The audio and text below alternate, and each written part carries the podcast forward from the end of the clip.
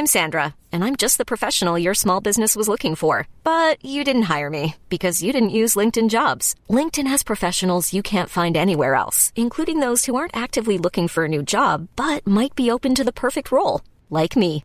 In a given month, over 70% of LinkedIn users don't visit other leading job sites. So if you're not looking on LinkedIn, you'll miss out on great candidates like Sandra. Start hiring professionals like a professional. Post your free job on linkedin.com/achieve today. Even when we're on a budget, we still deserve nice things. Quince is a place to scoop up stunning high-end goods for 50 to 80% less than similar brands. They have buttery soft cashmere sweaters starting at $50, luxurious Italian leather bags, and so much more. Plus, Quince only works with factories that use safe, ethical, and responsible manufacturing. Get the high-end goods you'll love without the high price tag with Quince. Go to quince.com slash style for free shipping and 365-day returns.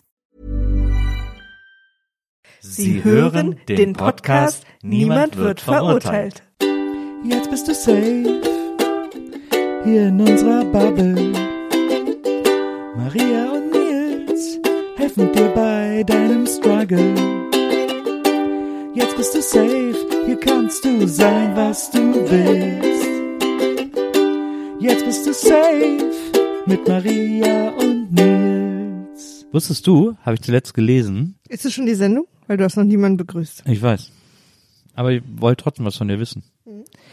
Wusstest du, dass es nicht normal ist, dass Menschen ihren Blick bewusst unscharf stellen können? Ja. Ähm, ja, und zwar weiß ich das. Ist es schon die Sendung? Ich weiß das seit es in den 90ern diese Bilder gab. Die 3D-Bilder. Ja. Weil manche haben das einfach nicht gekonnt. Aber die sind ja quasi eher, da muss man ja so eine Art Schielen beherrschen. Nee, man muss so tun, als würde man durchs Fenster gucken, auch wenn da kein Fenster ist. Ja. Und das ist der gleiche Effekt. Ich habe seitdem ich eine Brille trage, fällt es mir schwerer. Ich konnte früher so gut so unscharf stellen. Aber es ist, glaube ich, du, glaube ich, du machst das gleiche wie bei diesen Bildern. Nee, Ist fühlt es sich schon aber die anders Sendung? an. Fühlt sich anders an. Ist es schon die Sendung? Fühlt sich anders an. Okay.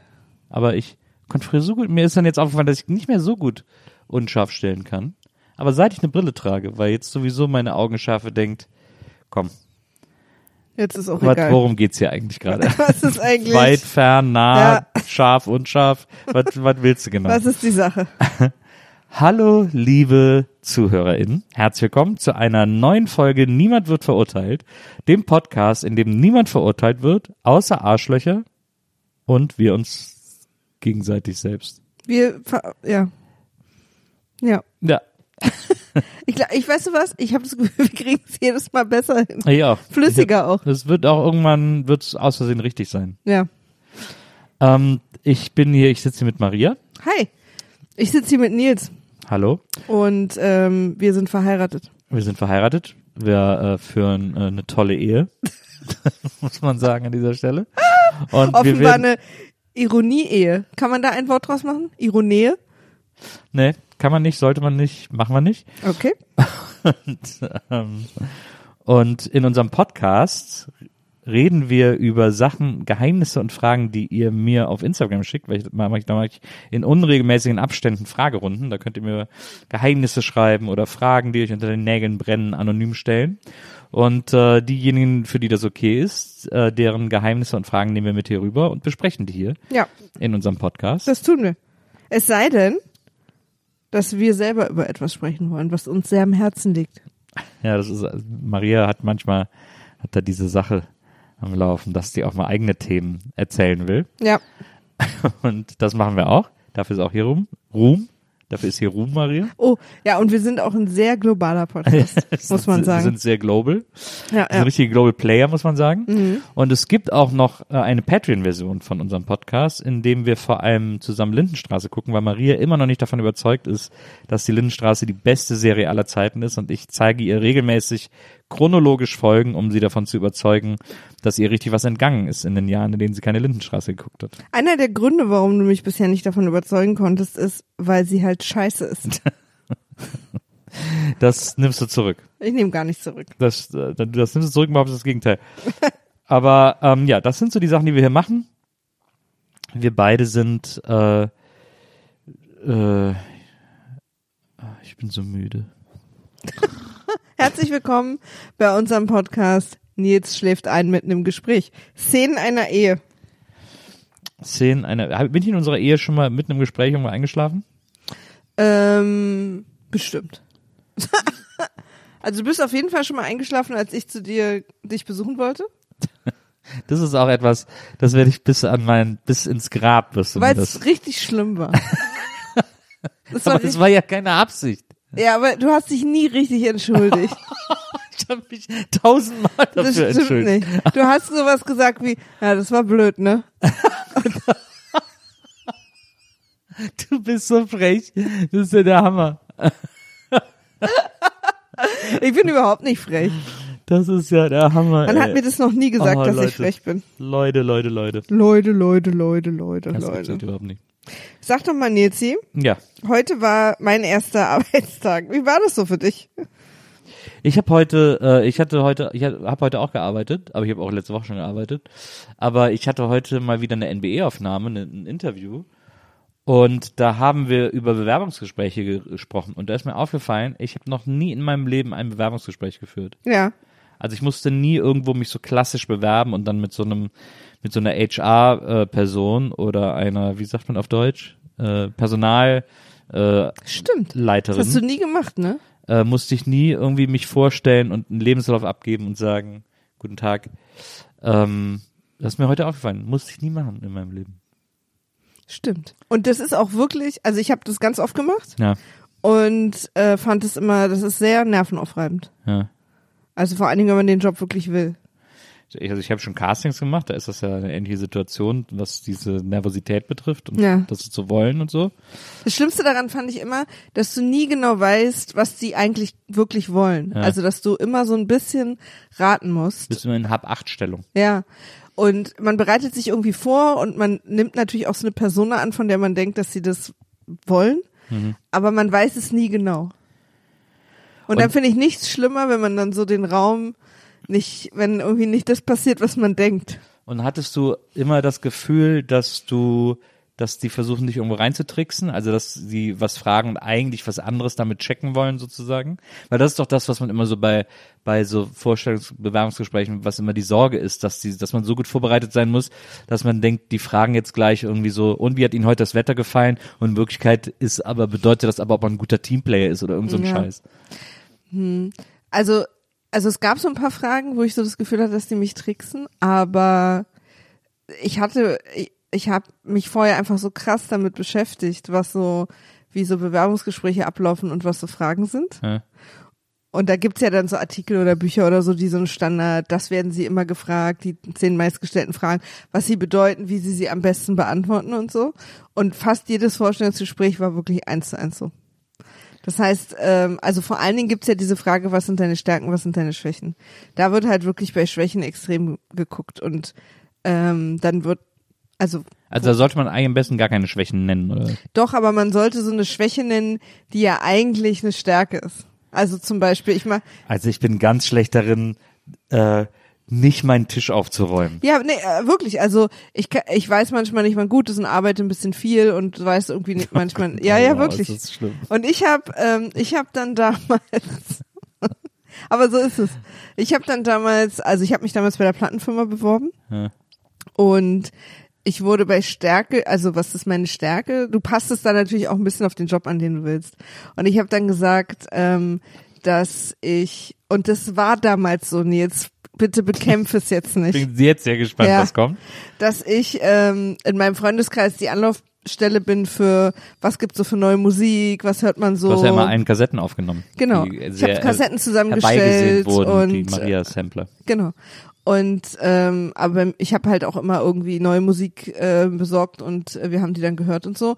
Und ich habe dann immer allen alles vorgespielt. Und dann, als sie mich gefragt hat, was ist deine Schwäche, ähm, habe ich dann gesagt, genau das Gleiche, dass ich quasi nicht aufhören kann, äh, dann immer irgendwie Leuten neue Musik vorzuspielen. Und das ist ja dann auch nicht immer für alle so super interessant und so. Und das fanden sie Da aber sind die drauf reingefallen. also, also, also ihre Gesichter haben mir gesagt, ja. Deswegen äh, glaube ich schon. Verstehe. Meine Schwäche ist, dass ich wahnsinnig ungern angezogen bin. ja.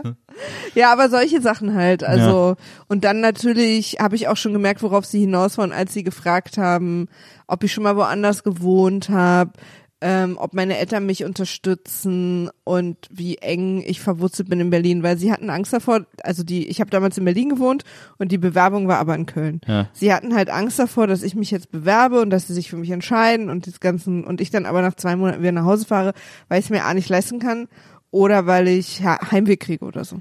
Aber das ist ja nicht subtil, also das ist ja eigentlich sehr straight gefragt sozusagen. Nö, sie haben ja nicht gesagt, kannst du dir überhaupt leisten, hier zu wohnen und was ist denn, wenn du nach zwei Monaten Heimweh kriegst? Okay, aber wenn das ihre Version von subtil ist, unterstützen sich deine Eltern, dann Ja, ist das ja sehr offensichtlich. richtig, ja, es waren jetzt keine richtigen, es waren auch nette Firmen, in denen ich mich immer Ja. beworben habe. Und ich habe eigentlich, also ich habe in meinem Leben jeden Job bekommen, für den ich ein Vorstellungsgespräch hatte, außer einen. Das wurmt dich, ne? Weil, und, und die hatten auch recht. Da hatte ich, das war Hybris. Ich hatte zu viele erfolgreiche Vorstellungsgespräche. Phoenix. Du bist zu nah an die Sonne geflogen. Ist das gar doch nicht Phoenix? Äh, Icarus. Ja, ja, ich, ähm, ich, äh, das war wirklich, ja, da dachte ich, ich kann alles. Äh, konnte ich, Ich, ich hatte doch ein Vorstellungsgespräch Oh. an der Ho- Filmhochschule. ah ja, Da Stimmt. mussten wir erst eine Gruppenübung machen und dann musste jeder nochmal einzeln davor das Komitee. Und da musste ich auch rein. Und dann haben die mich gefragt, warum ich denn jetzt, warum ich denn jetzt studieren wollen würde. Ich hätte doch so viel gemacht. Und habe ich gesagt, genau deswegen. Ich will jetzt meine Auszeit nehmen. Das war, oh, da, ist, da hätte ich nie genommen. Ich will jetzt mal eine Auszeit habe nehmen. die Auszeit gesagt. okay, hab, weil das so, klingt ja so wie, als ich ich wir hab jetzt- ich hab gesagt, ich also, jetzt- ist das hier nicht wie Urlaub? Nee, ich habe jetzt gesagt, ich habe jetzt so viel erlebt und so und jetzt bin ich bereit, was Neues zu lernen und jetzt hier mal so ein bisschen äh, so eine Zäsur und äh, mal was ganz Neues zu machen und so. Ja. Und äh, Meinst du, meinst du, dass sie dich, also diese, dieses Vorstellungsgespräch Ja. und diese Gruppenübung war quasi die einzige Bewerbung, ne? nee, man musste auch eine Bewerbung hinschicken vorher mit einer fertiggestellten Aufgabe. Also man musste einen Kurzfilm drehen, man musste einen Ach? Skriptanfang schreiben. So aufwendig. Ja, ja, sehr aufwendig. Oh, das ist ja Naja, krass. sehr aufwendig. Und dann musste man vor Ort noch eine Schreibübung machen und Aber dann hast noch du eine Rechnung gestellt dann, ne? Ja, ja, klar. Und dann, äh, und dann noch eben dieses, dieses Gespräch vom, vom Gremium. Ah, okay, naja, gut. Dann glaube ich, an so einem Punkt hast du es ja fast schon in der Tasche. Sonst wärst du gar nicht da, oder? Es musste jeder, musste da, glaube ich, rein. Ja, ja, aber trotzdem. Die laden ja dann nicht mehr so viele ein, wahrscheinlich, Da oder? waren schon noch viele. ja? Ja, ja. Also wir laden nicht alle ein, aber die laden schon viele ein. Da wird nochmal ordentlich ausgesiebt. Also ich glaube, Also der persönliche Eindruck macht dann auch. ja, ja. Also ich glaube, äh, wir, der Raum war voll. Also wir waren bestimmt 70, 80 Leute da, die da geschrieben haben. Und wie viel sind dann genommen worden in unserem Kurs 10 oder so? Und darf ich dir eine Frage stellen, die du nicht persönlich nehmen sollst? Also, hm, hast du auch manchmal gedacht oder überlegt, ob sie dich genommen haben, weil du bekannt warst? Ja, nee, glaube ich nicht. Ich glaube, das hat für die keine Rolle gespielt, weil mein, meine Popularität zu dem Zeitpunkt nicht so interessant war, als ich da war. Und weil das für die. Ich unterstelle jetzt natürlich, dass du nicht gut genug warst. nee, du das glaube ich überstell- ehrlich. das gar nicht. Nee, finde ich gar nicht, finde ich ja auch legitim, aber die Popularität, die ich habe, war für die auch, glaube ich, gar nicht interessant, weil ich war, ich war ein Musikfernsehmoderator, das ist ja für ein Regiestudium scheißegal. Hm. Also da können ja nicht mit flexen, dass der, dass der ehemalige Viva-Moderator bei ihnen jetzt Regie studiert. Nee? Das war für die nicht, das hat denen nichts gebracht. da sind keine Fördermittel Das heißt also- erhöht worden, obwohl sie es hätten gesollt. Das heißt also, dass du, dass du gut, ein guter Regisseur bist? Nee, aber ich war äh, offensichtlich wirklich ganz gut in diesem Gremiumsding. Da war ich sehr nervös vor. Und dann weiß ich noch dann. Hast du dich vorbereitet? Hast du so. Ja, kannst du nicht. Kann man sich nicht drauf vorbereiten. Du weißt ja gar nicht, was die wissen wollen. Na, aber man kann ja mal mit vorherigen Jahrgängen Ja, sprechen. genau. Ich rufe ich ruf im Telefonbuch an, Entschuldigung, warst du an der HFF? Also erstmal, ich rufe im Telefonbuch an. Opa. Also, Nein, also pass auf. Es war nämlich so, das weiß ich noch. Ich war äh, mega nervös. Mich hat das auch alles rasen gemacht, dieser ganze Auswahlprozess, diese ganze Nervosität, ab dem Moment, wo es im Raum steht, ob sie dich nehmen können. Ähm, weil vorher, als ich alles abgeschickt habe, die erste Bewerbung, da war es ja dann noch einfach Glück sozusagen. Und dann aber, wenn man dann einmal im Rennen ist, dann bin ich super nervös geworden bei allen Steps. Und, äh, und dann weiß ich noch, dann Schrei Schreiben fiel mir immer sehr leicht, äh, so in so Drucksituationen, deswegen das war okay. Ähm, und dann, als wir dann, als ich dann im Gremium saß, da bin ich nervös geworden, weil dann willst du es auch. Also ich wollte es ja sowieso, aber dann ist auch irgendwie so, Dann wirkt so da nah, zu scheitern so zu wäre so doof. Ja. ja. Und, äh, und ich konnte die, aber ich kannte natürlich niemanden, der da drin saß und konnte die nicht lesen und konnte das nicht, nicht antizipieren, wie die jetzt drauf sind oder so. Und ich weiß noch, unser, da saß dann auch mein späterer Technikprofessor, der sowieso immer ein sehr strenger Typ war und so und ist immer sehr einschüchtern und so bla bla. Und ich habe aber so nett, also wie ich mich halt immer mit Leuten oder ich kann das ja ganz gut mit Leuten quatschen und irgendwie äh, sympathisch sein und äh, ich will das ja auch und so. Und das war alles okay und ich wusste aber trotzdem, ich konnte den Raum nicht deuten. Und dann gehe ich raus und dann äh, geht der nächste rein ähm, mit dem ich, glaube ich, da hingefahren bin aus Köln, Kamerastudent. Und dann hat er auch ein Gespräch und ich warte draußen auf ihn, weil wir wieder zu, zusammen, zu, zusammen zurückfahren wollten. Und dann kommt er raus und dann gucke ich nochmal so in den Raum rein und sehe drin, ich glaube, das war damals der Direktor der HFF, der mich auch sieht und der dann nur so Daumen hoch macht. Wirklich? Ja. Und ich so, oh geil, das dürfte, ich glaube, ich habe hier abgeliefert. Aber es wäre geiles T-Shirt. Meinst du, er hat es jetzt falsch verstanden? Ne, das weiß ich noch. Und da war ich äh, sehr beruhigt, als, Ah, ich das, cool. als ich das gesehen habe. Aber also jetzt mal allen Witz beiseite. Ja. Du bist ja auch wirklich krass äh, talentiert, finde ich. Die einen sagen so, Okay, Ende. das stimmt. Die anderen sollen die Klappe halten. Nein, also ich habe dich jetzt noch nicht oft regieren sehen.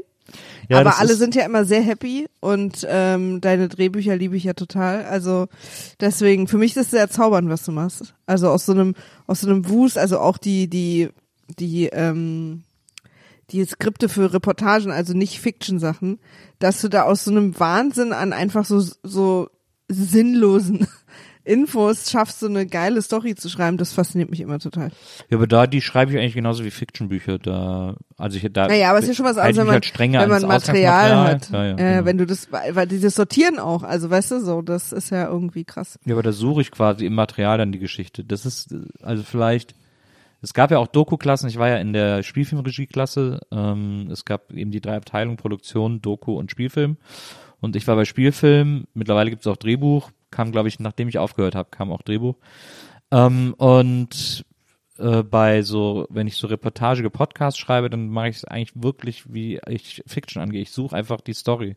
Ich bin da gar nicht so auf, ich habe, glaube ich, kein, nicht, kein großes journalistisches Ethos, das etwas aufdecken will, sondern ich will einfach die Geschichte, die es sich zu erzählen lohnt, finden.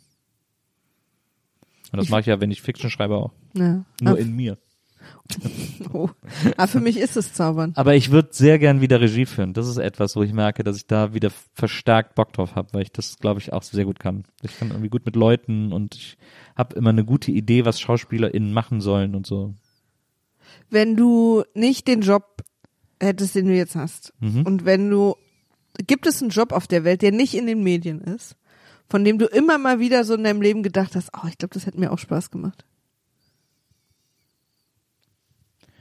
Der nicht in den Medien ist, also Musiker noch. Musiker. Ja, stimmt, das sind ja gar keine Medien. Ja. Naja, es wäre halt immer irgendwas Kreatives gewesen Ja. und das ist ja quasi immer auch in den Medien. Naja, also nein. Also ist die Antwort nein. Ja, was, ich, nee, ja, die Antwort ist nein. Ich, handwerklich war, bin ich immer sehr unbegabt, zwar mutig, aber unbegabt.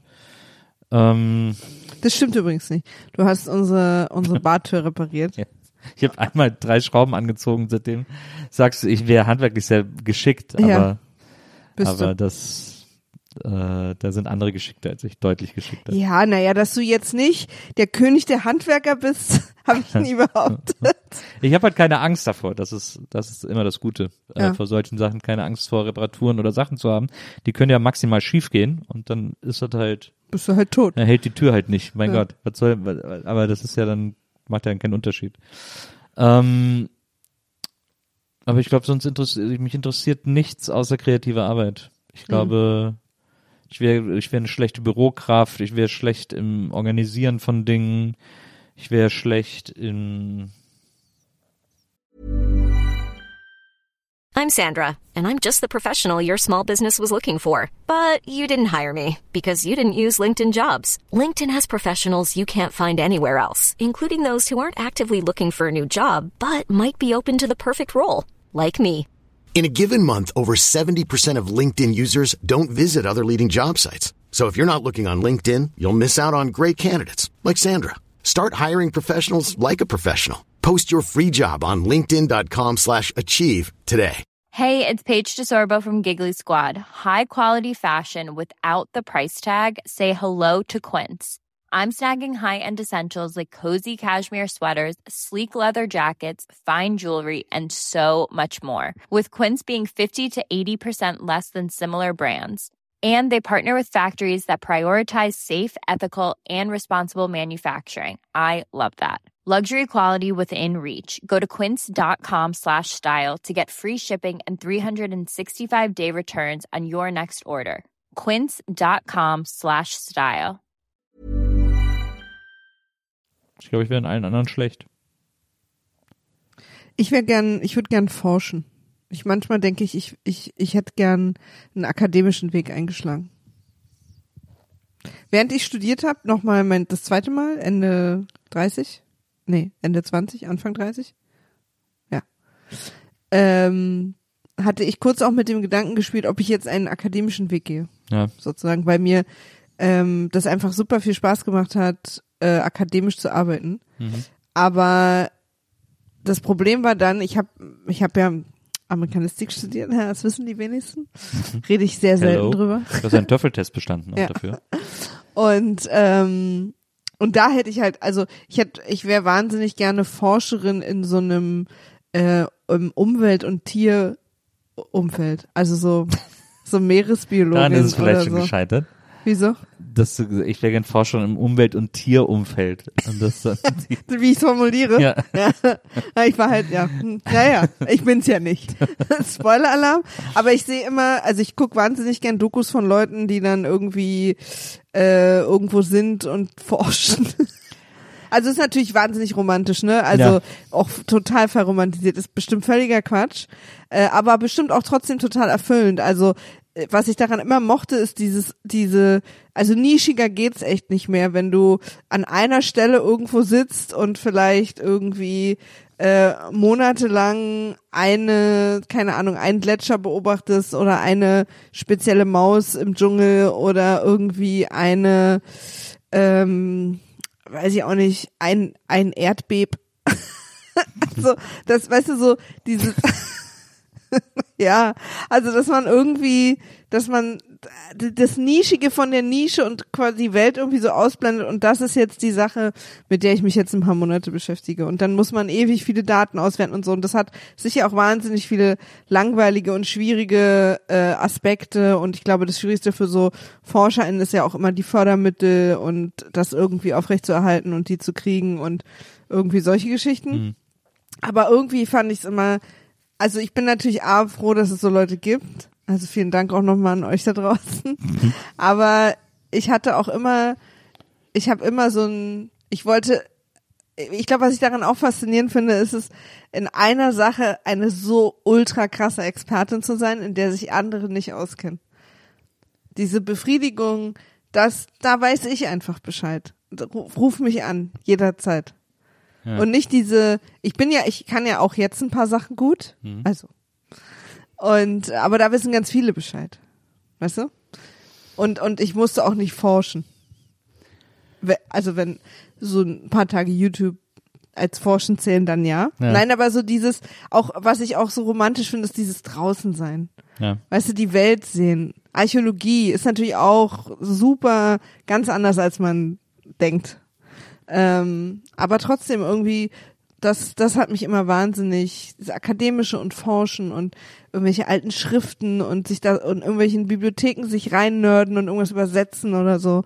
Das fand ich immer so ganz aufregend, diese, diese Idee. Und ähm, ich glaube, dass es gut ist, dass ich es nie gemacht habe, weil ich glaube, wirklich ein Großteil davon ist überhaupt nicht so cool, wie man denkt.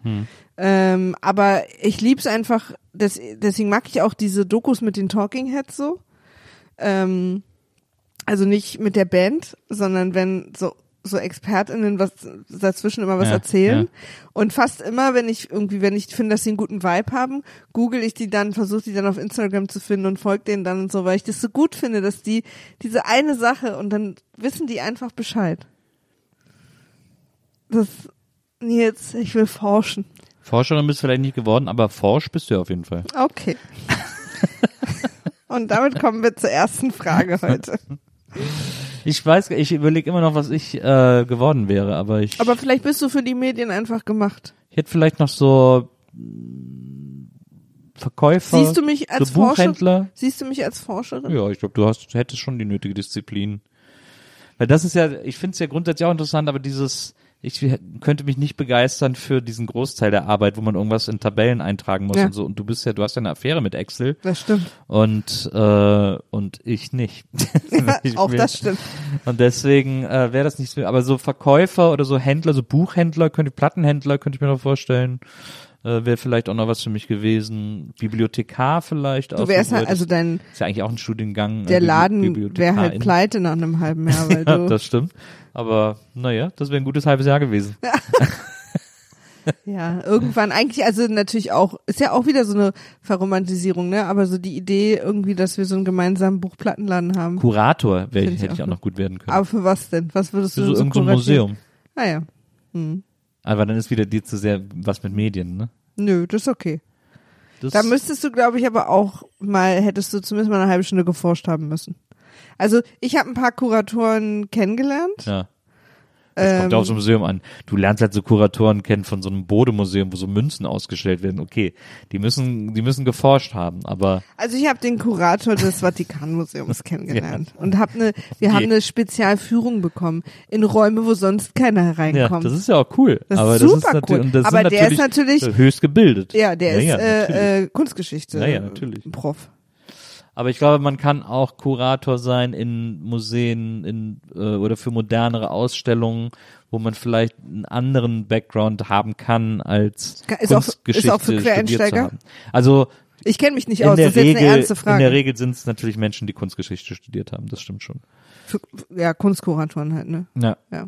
Aber ich glaube, es gibt auch im, auf dem Feld der KuratorInnen den ein oder anderen Quereinsteiger. Wenn das Leute sind, die so ein besonderes Gespür dafür haben, wie so eine Hängung gut ist, oder wie, so, wie eine Ausstellung gut gehangen werden kann oder so, dann Also gut hängen kann ich auch. Das ist ja nicht das Einzige, was du machst, oder? gut abhängen, oder was? Nee, aber so, Nee, aber du musst natürlich thematisch zusammenstellen und Ja. eine Idee haben. Auch eine, eine Ausstellung erzählt ja auch eine Geschichte äh, vom ersten zum letzten Objekt. aber eigentlich auch, auch, eigentlich auch ein toller Job, oder? Also wenn du so, wenn du dir so eine Ausstellung ersinnst und dann guckst, dass du die zusammenkriegst so, Ja, und ja. auch äh, mittlerweile, also zum Glück finde ich, werden ja auch Ausstellungen immer aufregender, also nicht mehr nur weiße Wände, wo was drauf ist, sondern dass, dass Das dann auch die auf- Räume unterschiedliche Atmosphären haben und Das so. kommt natürlich aufs Thema an irgendwie, ähm, aber ich finde das auch ganz toll. Also ich finde Sehr Ameri amerikanisch ist ja immer sehr so, dass du wirklich, also in diese, auch in diese Zeit versucht wirst reinzuziehen, so, ne? ja, ist glaube ich auch ein Klischee. Also als ich da im Smithsonian war für Modern Art, das war auch gar nicht das, was quasi der arrogante Europäer eine amerikanische Ausstellung nennen würde. Also so, es war keine Erlebnisausstellung, sondern es war einfach sehr schön gehangen und sehr thematisch, sehr schlau Ja. zusammengestellt. Da war eine Teilausstellung, die Da mir nicht ja, ich, ich glaube, ich mache gerade, weißt du was, ich glaube, ich mache gerade einen Unterschied zwischen Ausstellung und Museen. Also ich glaube, wenn es quasi um die Kunst als solche geht, dann äh, macht es wahrscheinlich auch Sinn, dass es sich auf die konzentriert. Aber ich denke jetzt zum Beispiel an dieses äh, Native ähm, äh, äh, African American History Ja, Museum. ja. Und da geht's ja um die Geschichte und nicht um, also natürlich auch um Einzelstücke, aber da geht's ja vor allem darum, eine Geschichte zu erzählen. Oder auch dieses Prohib Prohibition Museum oder so. Äh, oder in dem ich war, äh, in Dallas hier, das, ähm, das JFK-Ding. ja, Ja. da geht's natürlich gar nicht, fällt mir jetzt gerade ein, weil was du jetzt gerade erzählst mit dem Museum für moderne Kunst ist natürlich, da geht's halt um die Kunst. Ja. Ist ja kein Geschichtsmuseum. Ja. ja, ja, na klar. Das ist ein Unterschied. Aber wie, wie findest du es, wie ich das gerade mit 42 Grad entdecke, dass es diese Wir, unterschiedlichen wir waren ja auch, ich meine, das war ja Arten auch von gut. Wir, Museen gibt? das war ja auch gut. Wir waren ja auch im Theater in dem äh, Washington, war es Washington? Nee. Ähm, Lincoln. Lincoln, genau, natürlich. Lincoln erschossen wurde. Und das war auch gut gemacht. Da war ja dann unten die Patrone ausgestellt, Ja, mit der erschossen Pistole. wurde. Oder die Pistole. Die Pistole war ausgestellt. ähm, die echte und, Pistole. Und dann ist man über die, Die Straße. war sehr klein. Und dann ist man über die Straße gegangen und in die Wohnung, in die er dann schnell rübergetragen wurde. Also ja, um- genau, die um Ausstellung war in dem Haus. werden. Die Ausstellung war in dem Theater, in dem er erschossen wurde. Genau. Das übrigens auch noch als Theater bespielt wird. Genau, und dann haben sie quasi in den Stockwerken drumherum so das, das Museum. Ja, Und dann kann man quasi den Weg mit ihm genau. zusammen. Das fand ich gut. Ja, das fand ich cool. Ähm, aber ich, wie gesagt, ich finde so eine äh, in, einem, in einem Museum, in einem Kunstmuseum eine starke Hängung ist auch ähm, etwas, Stimmt. was sehr beeindrucken kann. Wenn man die richtigen Bilder zueinander gruppiert, das kann äh, für mich als Zuschauer ganz aufregend sein. Kann auch total in die Hose gehen. Ich habe schon Ausstellungen gesehen, wo es völlig beknackt war und auch überhaupt nicht funktioniert hat für mich, wo ich es total langweilig fand. Aber ich habe äh, viele Ausstellungen gesehen, wo es ganz aufregend war, wo ich dann, wo man dann um die Ecke geht und dann entdeckt man noch ein Bild, das sozusagen thematisch einen Bezug zu dem hat, was man gerade gesehen hat und trotzdem irgendwie was ganz anderes ist und so. Und das ist dann so ein Aha-Moment. Das ist dann ganz toll. Also eine tolle Kuration ist alles in, einem, in einer Ausstellung. Ja, total. Ich habe gerade überlegt, ob ich dieses Jahr ein gutes Ausstellungserlebnis hatte, aber ich habe ein schlechtes gehabt, wo ich großer Fan war von einem Maler. Und dann habe ich eine Ausstellung von dem gesehen zum ersten Mal und war danach kein Fan mehr. Ach, die war doch okay, die Ausstellung. Also Aber sie, ich fand's, ich fand's plötzlich, also danach dann total langweilig. Ja. Also es gab immer noch eins der Bilder, die haben mir gefallen. Roberto Fellini heißt der. Ähm, lebt auch noch. Also es ist quasi zeitgenössische Kunst, die Ja. aber versucht, Caravaggio zu sein. Was habe ich denn dieses Jahr noch? Wo war ich denn noch im Museum? Was habe ich denn noch gesehen? Äh, ich war in der, ich glaube, ich war dieses Jahr das erste Mal in der Colomba in Köln. Das ist die Kunstsammlung der katholischen Kirche. Und das war toll. Das ist ein ganz tolles Haus. Das ist richtig ein ganz tolles Museum. Hätte ich nicht gedacht. Die Ausstellung ist okay. Also da sind ein paar schöne Stücke, auch ein paar langweiligere Stücke, aber das schon allein das Gebäude ist ganz, ganz toll. Das äh, muss ich irgendwie mal zeigen. Das ist echt richtig Ja. sehr, sehr Du machst dir die aufregenden Sachen in Köln immer, wenn ich nicht dabei bin. Ich mache in Köln, vor allem gehe ich oft ins Museum, wenn ich Zeit habe. Bist du bereit? Als Kurator jetzt sofort anzufangen, ja. Was, äh, was, was, wie würde so eine Ausstellung aussehen, die wir beide Ich kuratieren? fänd's halt geil. Ah, ja. Ich wir sind, also, okay. Mach ruhig. Ich, ich find's halt geil, wenn man was kuratiert, dass man so, dass man so ein, quasi so einen Zugang zum Archiv von so einem Museum, also jetzt für mich wäre es am interessantesten Museum für moderne Kunst und dann kommt so ein Museum auf einen zu und sagt, hier ist unser Archiv, das oder man kriegt irgendwie einen Computer oder was, wie auch immer die ihr Archiv verwalten, die Ordner, in denen die A- Du kriegst dann bestimmt so einen, so einen großen Schlüssel. Ja, das ist ein großer Schlüssel. Ähm, und dann sagt man so, und jetzt guck doch mal, ob du hier was Sinnvolles draus zusammenstellen kannst. Weil das haben wir alles hier gelagert, du kannst darauf zugreifen und jetzt sag mal, wie würdest du hier die drei Räume gestalten? Mit welchen arbeiten? Und was wäre die Idee dahinter? Ich, also meine erste Antwort wäre, ich brauche zehn Räume. Das würde ich mit drei Räumen abfertigen. Du kannst ja in einem Raum vielleicht die Wände so aufstellen, dass du plötzlich zehn Räume hast, Also ich könnte so, so ein kleines Labyrinth machen. Zum Beispiel. Und äh, immer wenn man, ach hör auf, ich habe eine Idee, aber die kann ich jetzt nicht so verraten, das würde ich ja weggeben. Ja, klar, ja, ja, logisch. Die ist, die ist Millionen wert. aber also als äh, Kunstkurator kann ich mir dich auch vorstellen. Ich glaube, du bräuchtest vielleicht noch jemanden, der das studiert hat, um dir so ein paar Hinweise Absolut. zu geben. Absolut. Aber dass du so ein Gefühl dafür hast, was ein interessanter Raum wäre und was für eine Geschichte der erzählt, das glaube ich sofort. Ja. Ja, das glaube ich auch.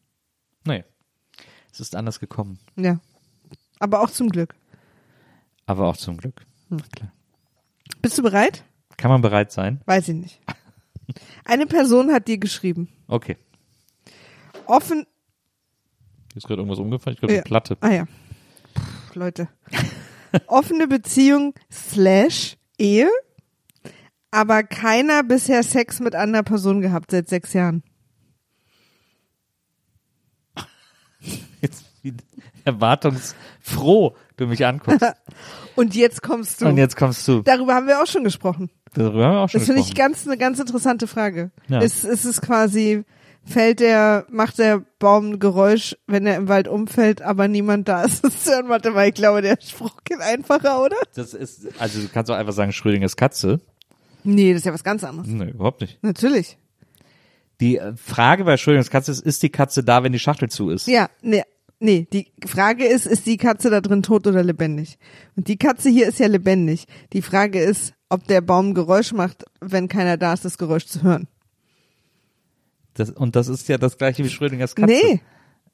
Das ist überhaupt nicht das gleiche wie es Schrödingers geht, Katze. es geht in beiden Fällen darum, ob sozusagen das menschliche Bewusstsein erst die Realität schafft oder nicht.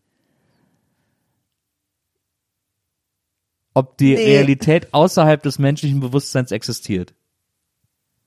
Aber bei der Katze ist es doch so, Das Ding bei Schrödingers Katze ist, solange die Schachtel zu ist, ist sie gleichzeitig beides. tot und lebendig.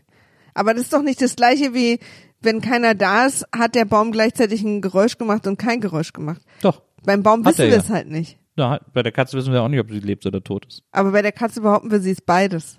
Der Baum macht auch ein Geräusch und macht kein Geräusch, wenn keiner von uns da ist. Was glaubst du? Ich glaube, der Baum macht ein Geräusch.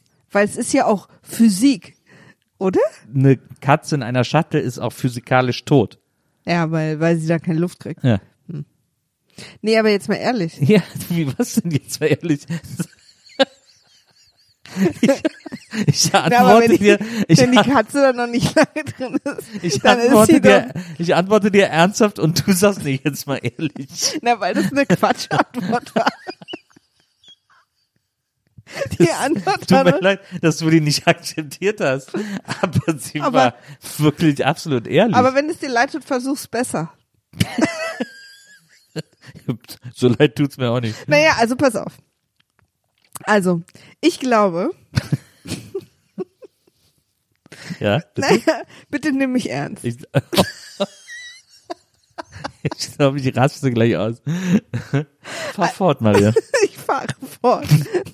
Also, ähm, wenn zwei Dinge aufeinander knallen, machen sie ein Geräusch. Zwei Ringe. Dinge. Ja, Also das ist ja eine physikalische Wahrheit, oder? absolut. Das heißt aber, dass wir, wenn der Baum im Wald umfällt, wir wissen, dass er ein Geräusch macht, auch wenn keiner da ist, das zu hören. wissen wir nicht. Ist ja dann keiner da, der das, der das bezeugen kann. Aber wir wissen es ja aus Fällen, wo wir es beobachtet haben. Aber vielleicht ist es, wenn wir es nicht beobachten, nicht so. Darum geht's ja bei der Aber da geht's doch um eine physikalische, Aber auch ein Lebewesen kann ohne Sauerstoff nicht überleben, ist auch eine physikalische. ja, uns hat ja bei Schrödinger nie gesagt, wie lange ist sie denn da drin schon. Das hat doch damit nichts zu tun. Darum geht's da doch gar nicht. Aber wenn ich sie da reinpacke, Ja, dann weiß ich ja, dass die erste halbe Stunde die Chance, dass sie noch lebt, größer ist als nach vier Tagen. das stimmt. Ich verstehe das alles nicht. Die Frage bei dem Baum ist ja, da geht's ja um Bewusstsein, da geht's ja nicht um physikalische Wahrheit. Weil auch, dass die Physik uns sagt, dass ein umfallendes Objekt ein Geräusch macht, wenn es umfällt, ist ja menschengemacht. Das ist ja eine menschliche Theorie. Eine Also menschlich-physikalische Theorie. Gott oder was? Nee. Aber das ist ja, aber das ist ja, das haben wir Menschen ja festgestellt in der Physik, dass Schall so funktioniert, dass äh, ein Objekt auf ein anderes fällt und dann eben diese Schallwellen äh, zu unserem Ohr transportiert werden. Das ist, also, ne, so ganz blöd rudimentär gesagt. Und das haben wir ja als Menschen festgestellt. Also können wir ja, also können wir es nur bei Bewusstsein festgestellt haben. Ja. Und das bedeutet, dass die Möglichkeit besteht, Aber haben wir es danach nicht physisch belegt mit irgendwelchen Schallwellen, die Ja, wir gemessen ja, haben, die ein Gerät gemessen hat, nicht wir? aber ein Gerät, das wir gebaut haben, um diese, um das, was wir wahrgenommen haben, wahrzunehmen. Aber dann, aber dann glauben wir ja nicht an Physik. Ne, das hat mit Glauben nichts zu tun, aber das ist ja, es geht, wie gesagt, es geht um Bewusstsein. Es geht darum, dass äh, all das basiert auf menschlicher Wahrnehmung. Und wir wissen ja, dass Tiere alles anders wahrnehmen, also andere Tiere alles auch untereinander. Eine Fliege nimmt die Welt anders wahr als ein Panther. Ähm, also Ja, aber weil sie ganz andere Sinne hat. ja, und weil, weil sie andere Sinne haben, weil das Bewusstsein anderes ist. Und darum geht's in dem Fall, weil dass der Baum dieses Geräusch macht und unsere physikalische Herleitung davon basiert alles auf unserem menschlichen Bewusstsein. Aber vielleicht stimmt das gar nicht. Aber Also, oder beziehungsweise kann es da überhaupt eine objektive Wahrheit oder eine objektive Ansicht der Dinge geben? Wahrscheinlich nicht. Also ich weiß nicht. Es ist, halt so ein, ist halt so ein Gehirnknoten. Und, und, äh, und was bedeutet das jetzt für die offene Ehe dieser Person? Also wir, äh, ich gesagt, aber mal interessant. Also was, äh, weil ich habe da auch ein paar Gedanken zu, ist natürlich ungewöhnlich und ähm, keine Angst, ich sag sie schon noch. aber was ist was, was, was würdest du sagen, wenn jemand sagt, wir leben in einer offenen Ehe, aber wir haben es seit seit sechs Jahren, also wir haben es nie praktiziert. Finde ich überhaupt nicht, äh, finde ich trotzdem überhaupt gar nicht anzuzweifeln. Also ich finde auch die äh, offene Ehe und die öffentliche Ehe dabei nicht anzuzweifeln, weil das findet ja auch noch woanders statt. Es geht bei einer offenen Ehe und bei dem Öffnen einer Ehe, finde ich, nicht nur um sexuelle Eskapaden oder wie auch immer man das nennen will, sexuelle Freiheit, sondern ähm, es geht ja auch um ein, eine Vertrauensebene, die da aufgemacht wird zwischen den Eheleuten, die, ähm, die ja ganz interessant ist und ganz spannend ist. Also es gibt ja auch, es gibt zum Beispiel auch, das lese ich auch oft bei so, bei so Dating-Profilen auf Field oder wo auch immer, äh, dass Leute Solo-Poly sind. Und da würde man ja auch immer sagen, ja, okay, aber wenn du Solo-Poly bist, dann bist du halt Solo. Ja. Also da, ich meine, klar, bist du als Single, ist jeder Potenziell, potenzieller. ja. Ja. Also, äh, aber trotzdem gibt es Leute, die das für sich in Anspruch nehmen und ich verstehe das, weil ich das, weil das ein Mindset ist. Das ist Ja, ja, weil sie dann natürlich auch ins Daten ganz anders reingehen. Also wenn du das so als genau. Und das deswegen finde ich das überhaupt nicht weird oder oder äh, ungewöhnlich oder äh, nicht weniger eine offene Ehe als andere offene Ehen, in der beide irgendwie zwölfmal am Tag äh, irgendwo anders hingehen. Ähm, finde ich in der Wertigkeit genauso wie, jede andere Version davon auch, wenn man sich darauf geeinigt hat und wenn man da irgendwie das für sich äh, geclaimed und beschlossen hat und so. Und, und ich finde das auch, äh, ich finde das auch total gut, dass man, ich finde das auch von denen gut, dass die sagen, wir haben seit sechs Jahren eine offene Ehe, äh, äh, aber hatten beide noch nix, aber es ist halt, aber wir leben in einer offenen Ehe. Das ist ja auch, das musst du ja auch ownen sozusagen. Ja. Und das machen, finde ich ganz gut in so einem Fall. Ich weiß, was ich daran so interessant finde, als wir unsere Ehe geöffnet haben, hatten wir ja auch noch nichts. Beide. Also Ja. wir sind ja nicht quasi, heute geht's los und dann haben wir sofort losgeknattert. ähm, und ich habe mich aber dabei erwischt, wenn ich anderen Menschen davon erzählt habe, dass ich manchmal so angedeutet habe, dass schon was gelaufen wäre, damit die das ernst nehmen. Weil, und das ist natürlich total dumm. Also Ja. eine, eine totale, also total dumm von mir, dass mir das wichtig ist und so, ne? Also dass ich darauf überhaupt ein, ein, Ja. ein, was gebe. Ein Fick gibt's. Ja, ich wollte, weißt du Nils, einer muss sich ja hier um Hochdeutsch bemühen. Und einer muss die Wahrheit aussprechen. Au.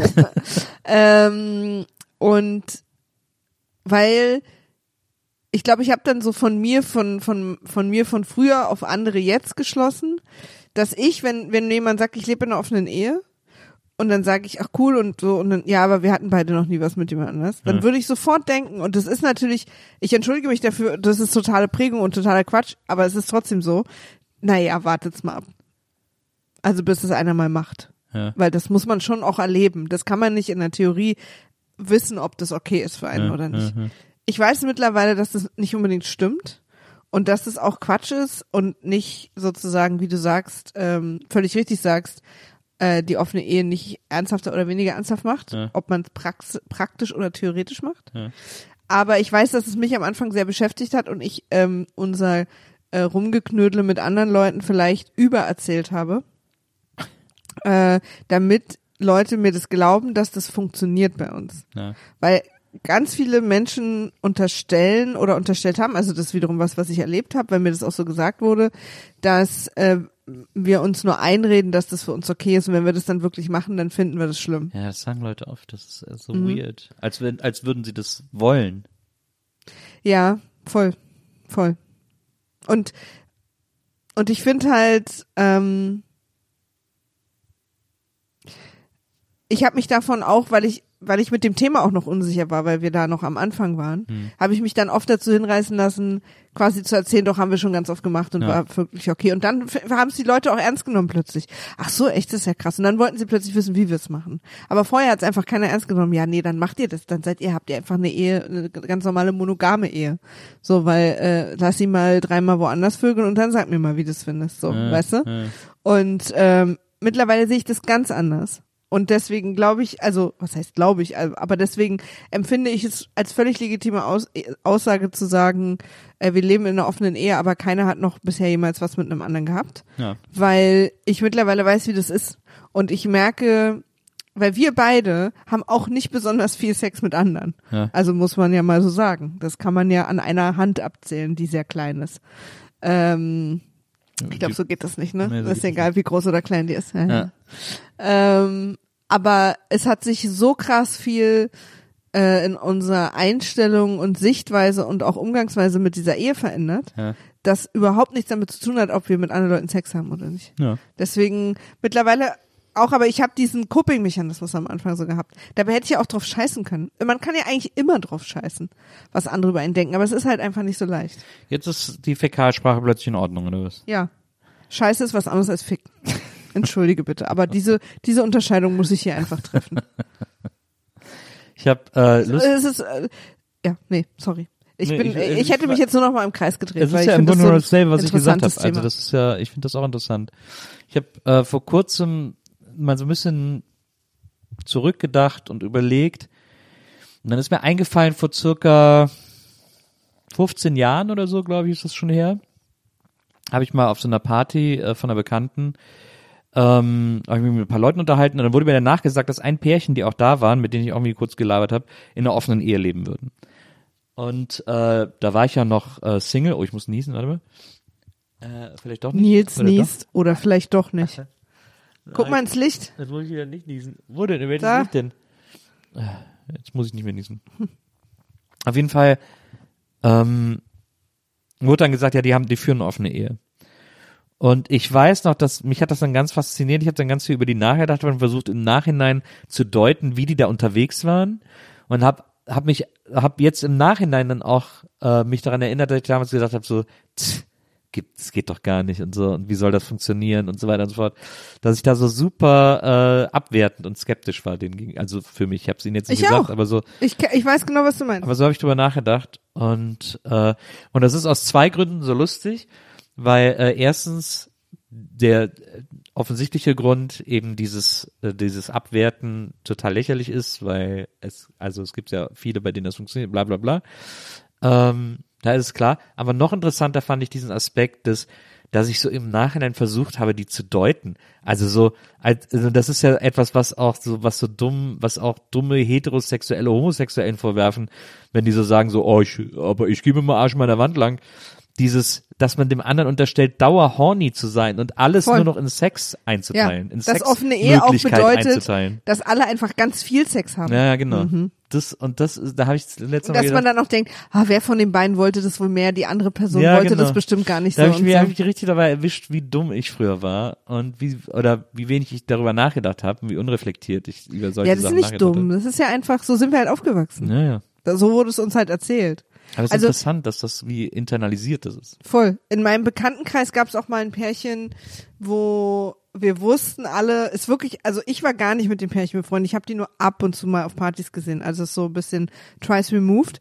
Aber ich wusste von denen immer, dass die seit zehn Jahren keinen Sex hatten. Ist jetzt einfach irgendeine Jahreszahl, aber es war immer eine hohe Zahl.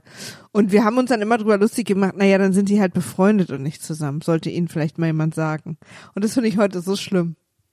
Aber ich war fest davon überzeugt, dass die sich nur was vormachen und dass sie eigentlich gar nicht zusammen sind.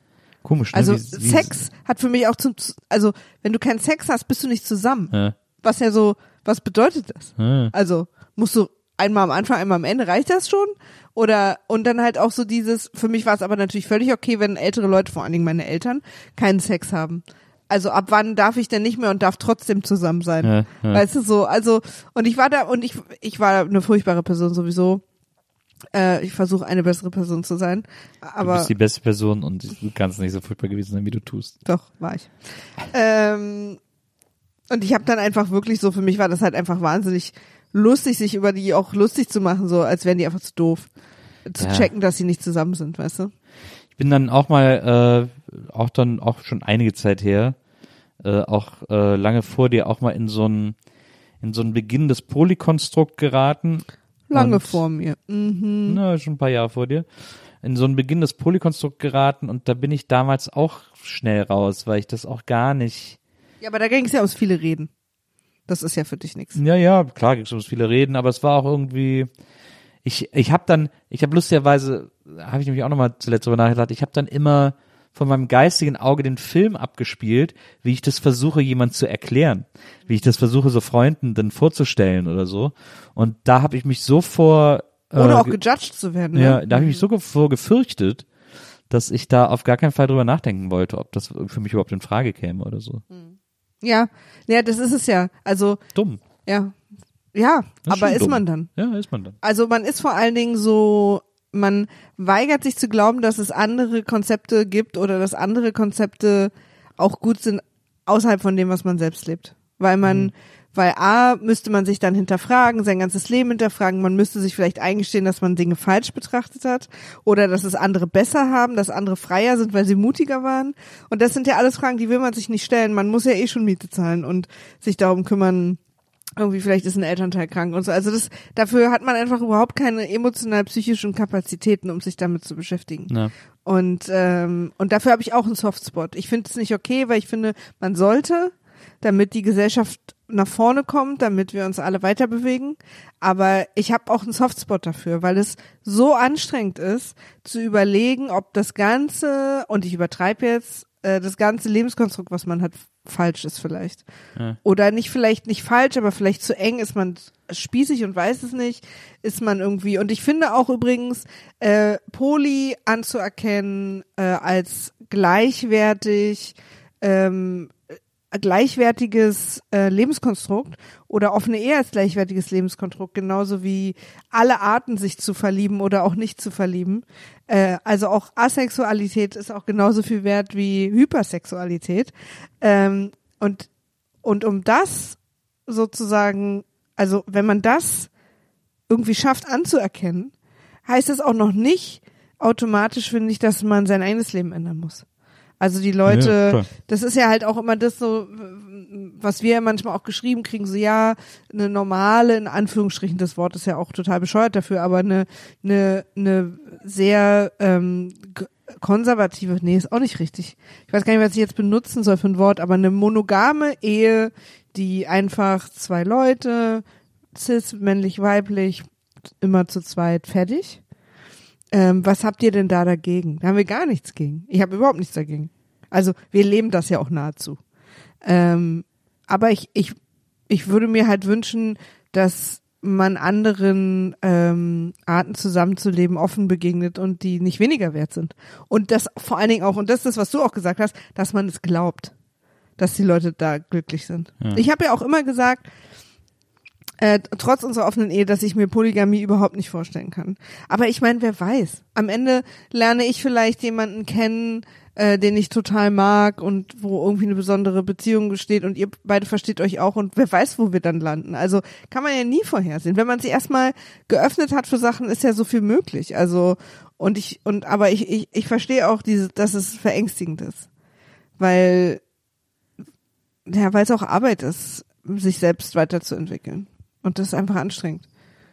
Also ich fand zum Beispiel, ganz anderes Beispiel, aber für mich ein ähnlicher Prozess. Ich fand es wahnsinnig anstrengend, als wir beide zusammengekommen sind und du mich damit konfrontiert hast, dass die DDR kein guter Ort war. Weil ich rückwirkend meine komplette Kindheit hinterfragen musste Ja. ob ich will oder nicht. Und der Ort, in dem ich aufgewachsen bin, der mich gemacht hat, äh, in dem meine Eltern gelebt haben, in dem meine Eltern auch vermeintlich glücklich waren und in dem wir alle, meine Familie, wo wir alle herkommen, das soll ein schrecklicher Ort gewesen sein. Das fand ich ganz schwierig mit mir auszumachen und da habe ich richtig lang gebraucht und habe mich auch ganz lange gewehrt, weil ich, weil das bedeutet, dass ich einen dunklen Schatten über etwas legen muss, an was ich immer gerne denke eigentlich, weil ich eine schöne Kindheit hatte.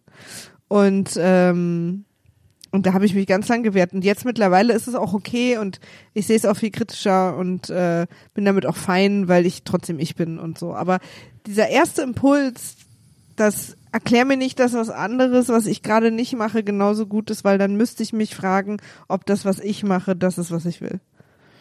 Aber dass du jetzt äh, die DDR in diese offene Ehesache mit reinbringst, ist irgendwie wegen FKK oder was? Ja, genau. Ja, ja, offene Ehe und FKK ist auch synonym im Prinzip. Nein, aber ich habe da halt einen Softspot für, dass das schwierig ist. Also weil vor zehn Jahren, wenn du mir gesagt hättest, offene Ehe, super Ding, hätte ich gesagt, nee, auf keinen Fall. Ja. ja. Also Angst ist einfach. Hm? Angst. Hm. Ist einfach ein großes Thema. Aber abschließend kann man sagen, wir schippen das sehr, dass die beiden sagen, wir haben seit sechs Jahren eine offene Ehe und haben aber beide noch nichts gemacht Ja, und haben trotzdem eine offene Ehe. voll. Da sind wir äh, 100% Support. Ja, wir sind Support. Wir sind ja, also ich lerne ja auch immer noch neue Sachen kennen. Es gibt immer noch Sachen, wo ich so denke, äh, nee. Auf keinen Fall.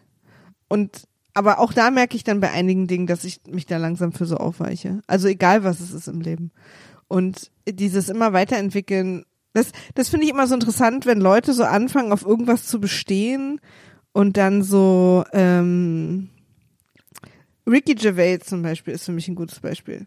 Früher war der sehr progressiv und hat irgendwie ähm, nach vorne geguckt und hatte Ideen und auch äh, für Gesellschaften, äh, die, die, wo man noch gar nicht war teilweise und was aber total interessant war. Und dann gab es irgendwann einen Punkt, wo man, glaube ich, ich weiß nicht, ob der evolutionär ist, wenn man so ein bestimmtes Alter übertritt, wo es einem schwerer fällt, sich immer aktuell auf dem Laufenden zu halten mit wie die Gesellschaft nach vorne geht. Und dann kommt auch so ein bisschen Angst dazu, dass man, dass man vielleicht ein bisschen als dumm rüberkommt, wenn man, wenn man einen Fehler macht, beim Gendern zum Beispiel oder so.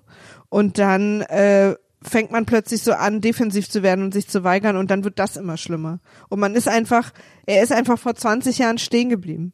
Und es ist aber nicht mehr vor 20 Jahren. Und das und jetzt finde ich sie einfach nur noch pathetic, wenn ich ihn höre. Weil ich so denke, mein Gott. Und du glaubst wirklich in der Schlauheit, die du ja doch in dir hast, dass dieses Stehenbleiben und auf dem Alten bestehen, dass das ist, was irgendwann wiederkommt oder wo dir irgendwann jemand Recht gibt? Wahrscheinlich ja nicht. Und dann macht er einfach nur noch Obstgarten. Jetzt wäre es eigentlich schön, wenn der Abspann kommt.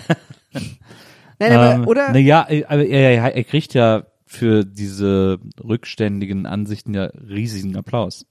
Also es gibt ja einen großen Teil der Gesellschaft, der auch will, dass alles wieder zurückgedreht wird und dass alles irgendwie wieder ist wie vor 20 Jahren. So. Aber das ist ja nie passiert. Das heißt, also in der, in der generellen Entwicklung. ja, aber das ist ja, das sind ja die Kämpfe, die wir gerade kämpfen. Das sind ja diese Kulturkämpfe, die wir gerade kämpfen. Das, und die, glaube ich, eigentlich schon immer auch gekämpft wurden, nur jetzt gerade durch verschiedene durch verschiedene ähm, Verstärker auf mit härteren Bandagen, aber der grundsätzliche Kulturkampf ist ja immer, dass es immer welche gibt, die wollen, dass es so ist, wie es früher nie war im Grunde genommen, so eine Fantasie von früher Ja. wieder eintritt und andere, die sagen, na ja, aber kannst halt, kriegst halt die Tube nicht wieder in die, äh, die Zahnpasta nicht wieder in die Tube zurück. Und das ist ja Oder der die Grund. Tube in die, in die Maschine. die Tube in Schrödingers Katzenkiste. Ähm, und das ist ja der grundsätzliche Konflikt. Aber weiß man nicht, also ich denke dann immer so, also ich hatte mit sehr schlauen Menschen zuletzt ein Gespräch übers Gendern. Hm. Oder vor allen Dingen über Pronomen eigentlich. Und, ähm, und die haben also, haben es einfach nicht eingesehen. So, warum, also für die, war es einfach nicht richtig, das jetzt zu machen, dass wir das jetzt alle machen müssen. Ja. So komplizierte Pronomen lernen Ja. denke, ja, also wir haben ja keine ganz, also so, ne? So kompliziert ist es ja nicht. Aber ähm, und da hatte ich dann irgendwann habe ich die habe ich die so angeguckt und habe hab gesagt und das ist kein richtiges Argument, aber irgendwie schon. Glaubt ihr, dass die die sind auch beide älter als ich? Ja. Ähm, glaubt ihr und Männer muss man vielleicht auch an der Stelle sagen weiße ältere cis Männer Wenn du jetzt noch einmal wieder ansetzt und das dann Ja. wieder unterbrichst, weil du noch irgendein Ja. Attribut für sie vergessen hast, Ja. dann ist diese Episode sofort zu Ende. Ja? Ja. Okay. Puh. Also gar kein Danger Space heute hier. Richtiger Danger Space. Ähm, und da habe ich in dem Moment gedacht, ich bin die 10, 15 Jahre jüngere Frau, bisexuell. Wenn man jetzt mal so guckt, wie die Geschichte sich in den letzten 100 Jahren bewegt hat. wer hat jetzt hier wahrscheinlich eher recht? Ihr oder ich? Wer ist wahrscheinlich näher an dem dran, was in zehn Jahren eine ganz normale Realität sein wird? Und wer wird einfach komplett abgehängt sein? Ihr oder ich? Ja, aber es ist, das ist doch, aber das ist, ja, du hast natürlich recht.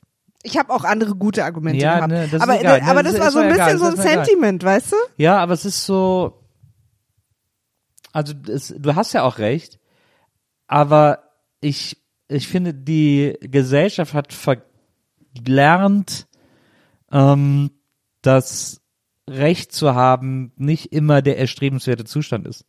Es geht nicht immer darum, Recht zu haben. Es geht darum, auch Leute mitzunehmen. Und äh, besonders wir Privilegierten müssen für die, die nicht so privilegiert sind, die anderen Privilegierten mitnehmen und denen sagen, guck doch, guck dich, mach doch mal die Augen ein bisschen auf. Du bist doch gar nicht so ein Arsch. Sei doch mal, sei doch mal ein bisschen offener. Weil ich finde, so dieses, ähm, du hast nicht recht und äh, das ist irgendwie Quatsch, was du sagst, das ist irgendwie, das haben wir jetzt lange gemacht und das, da, da kommen wir irgendwie auch nie weiter mit. Ja, ich, ich glaube, also voll. Das ist auch kein einzelgutes Argument, was ich hatte, sondern wir haben lange diskutiert. Ich hatte sehr, sehr viele gute Argumente. Und das war nochmal so ein Bauchgefühl, was ich so mitgeben wollte.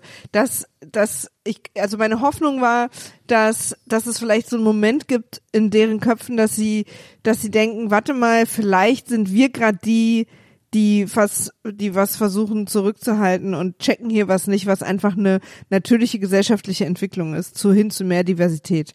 Wenn wir uns mal so die letzten 100 Jahre angucken, wir Ja. sind noch lange, wirklich lange nicht da, wo wir sein wollen. Und es gibt ja immer, je größer eine Bewegung wird, desto größer wird die Gegenbewegung. Und ich glaube auch, dass es ähm, dass es schwieriger wird und dann gibt's auch Schritte zurück, so siehe USA und die Gesetze, die in, teilweise in Staaten erlassen werden. Aber generell glaube ich, wenn wir jetzt zu- 50 Jahre in die Zukunft springen würden, dann wären wir nicht 50 Jahre in der Vergangenheit wieder. Also ich glaube, dass, dass die Welt offener und diverser wird. Und dass Sprache sich verändert und dass wir uns auf mehr Optionen als binär anpassen. Ja. So. Und, und dann hatte ich, und du hast natürlich recht, als Einzelargument wäre das absoluter Horror. Aber das war quasi am Ende so, dass ich ihnen das mal mitgegeben habe, mal so als Perspektive von außen. Also rein von der äh, Demografie her, wie wir hier sitzen und wer, wer sich für, wer hat, also wer ist wahrscheinlich die Person, die, also dass sie das als zusätzlichen, ich, wie gesagt, ich habe auch viele andere Argumente gehabt, das können wir auch vielleicht gerne mal in einer anderen Sendung besprechen.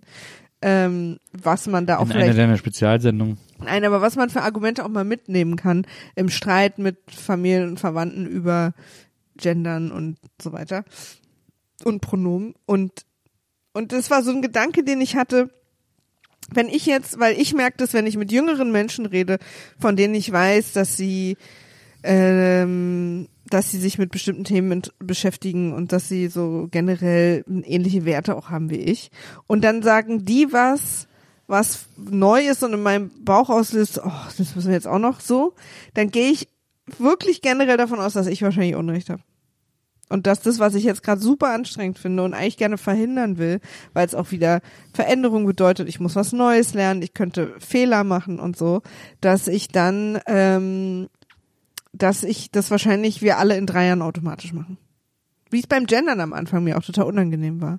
Und ich vertraue dann eher auf die jüngeren Leute. Wenn die sagen, das machen wir jetzt, dann machen wir das jetzt. Und dann muss ich halt da durch.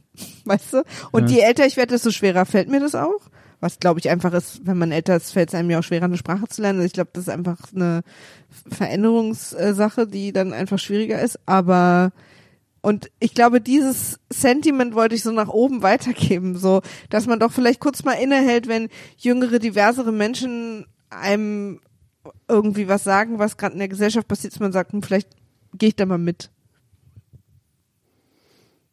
So. Aber klar, du hast natürlich recht, generell das Recht und Unrecht haben, sondern man sollte sich da ein bisschen mehr an die Hand nehmen. Ja, ach, ich habe auch noch keine gute Lösung gefunden, aber irgendwie. Nee, hat ja niemand. Gibt's, bin- ist auch schwierig. Ich bin in letzter Zeit irgendwie so drauf, dass ich denke, ich muss irgendwie einen anderen Weg finden. Ich bin bisher irgendwie nicht weit gekommen. Für was? Ein anderer Weg für, Für was? alles. Oh, aber bleiben wir zusammen? Ja, wir bleiben zusammen und ich will nach wie vor eine diverse ähm, Gesellschaft, in der irgendwie alle die gleichen Rechte haben und in der vor allem irgendwie ähm, Armut ernst genommen wird und, und bekämpft wird und so weiter und so fort. Also das will ich alles nach vor. Ich habe nur, ich zweifle meine Methoden an, wie wir da hinkommen. Und da denke ich in letzter Zeit viel drüber nach. Ich habe äh, heute habe ich mich online habe ich einen Freund von mir outgecallt, der einen wirklich beschissenen Text geschrieben hat. Der hat einen ganz, ganz schlechten, einen wirklich miserablen Text geschrieben, der auf sehr vielen Ebenen zu kritisieren ist und viele Leute machen das auch, ähm, weil da Sachen drin sind, die alle nicht okay sind. Und ich habe den dann so ein bisschen outgecallt, aber ihm gleichzeitig versichert, dass ich ihn mag. Und dadurch ist meine Kritik nicht sehr scharf geworden. Also ich habe zwar schon versucht, den Hauptkritikpunkt irgendwie äh, ähm, zu betonen und zu unterstreichen und so, aber dadurch, dass ich ihm gleichzeitig in dem gleichen Statement, das ich ja geschrieben habe, versichert habe, dass äh, er mir wichtig ist und dass ich ihm nur schreibe, weil ich ihn mag, äh, habe ich mein eigenes Argument geschwächt.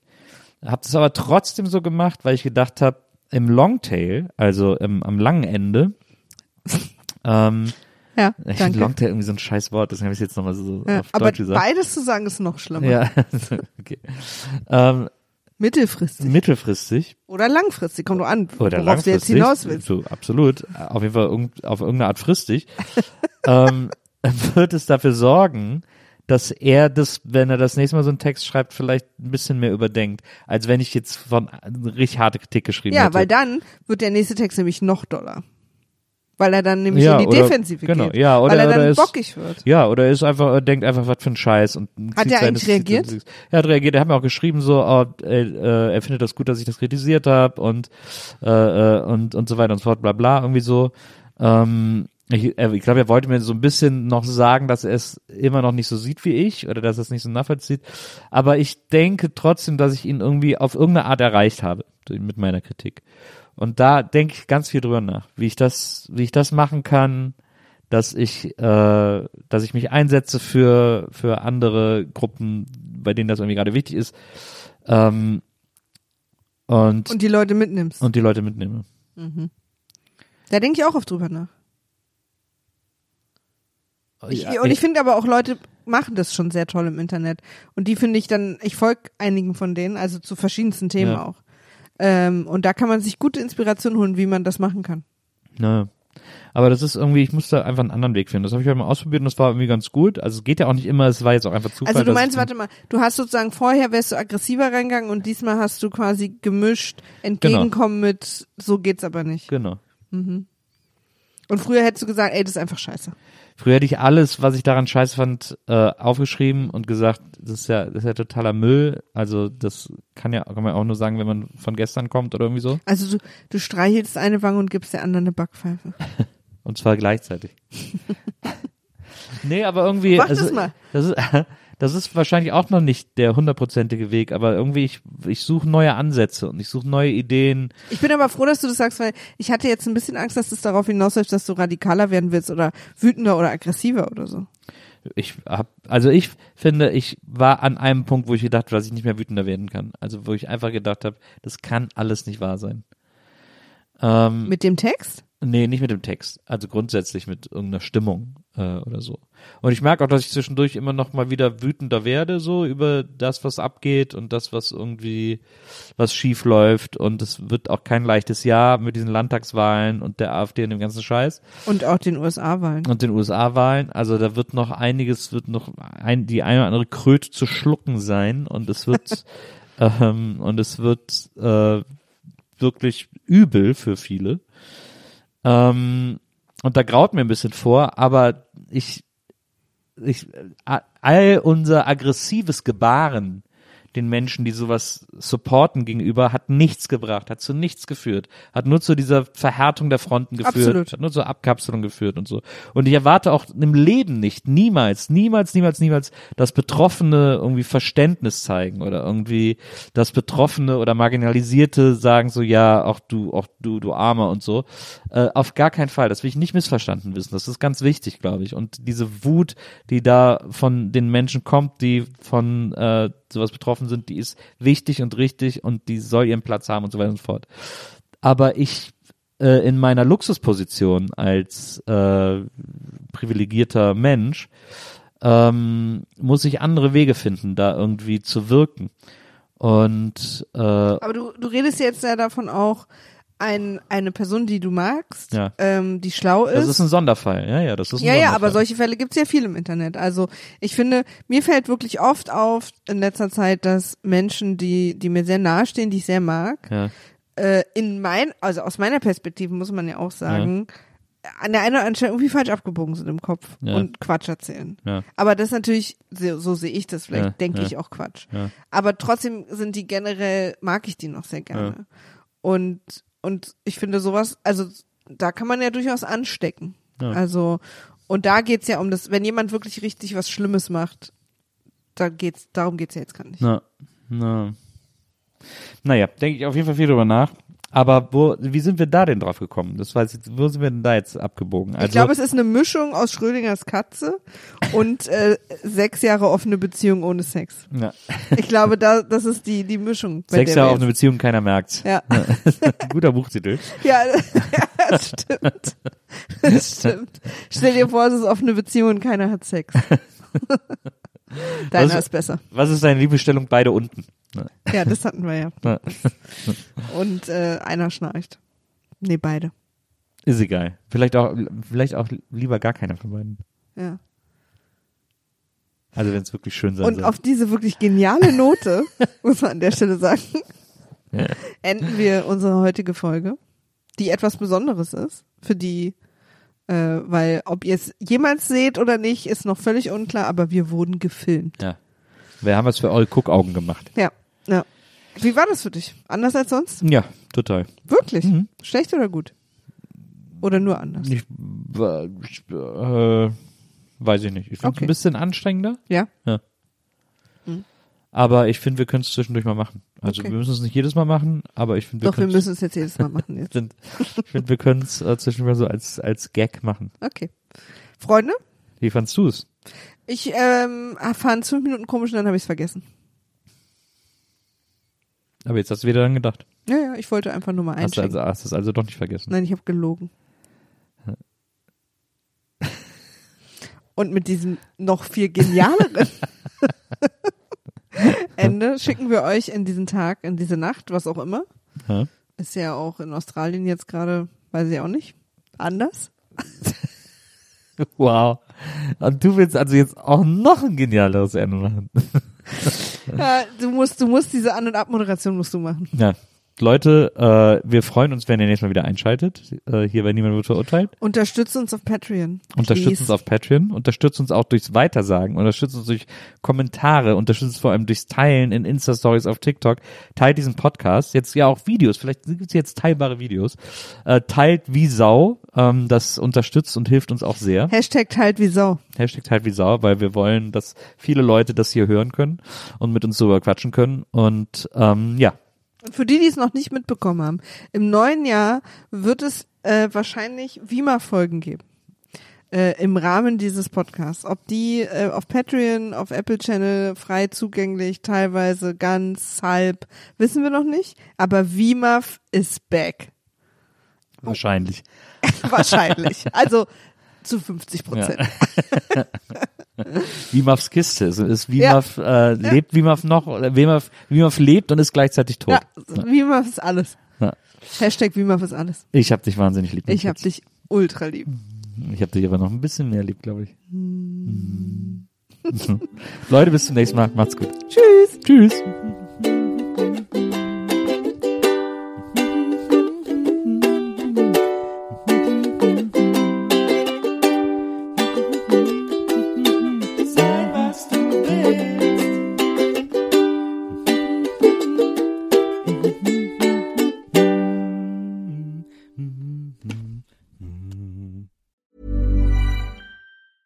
Planning for your next trip? Elevate your travel style with Quince. Quince has all the jet setting essentials you'll want for your next getaway, like European linen, premium luggage options, buttery soft Italian leather bags, and so much more. And is all priced at 50 to 80% less than similar brands. Plus, Quince only works with factories that use safe and ethical manufacturing practices. Pack your bags with high-quality essentials you'll be wearing for vacations to come with Quince. Go to quince.com slash pack for free shipping and 365-day returns.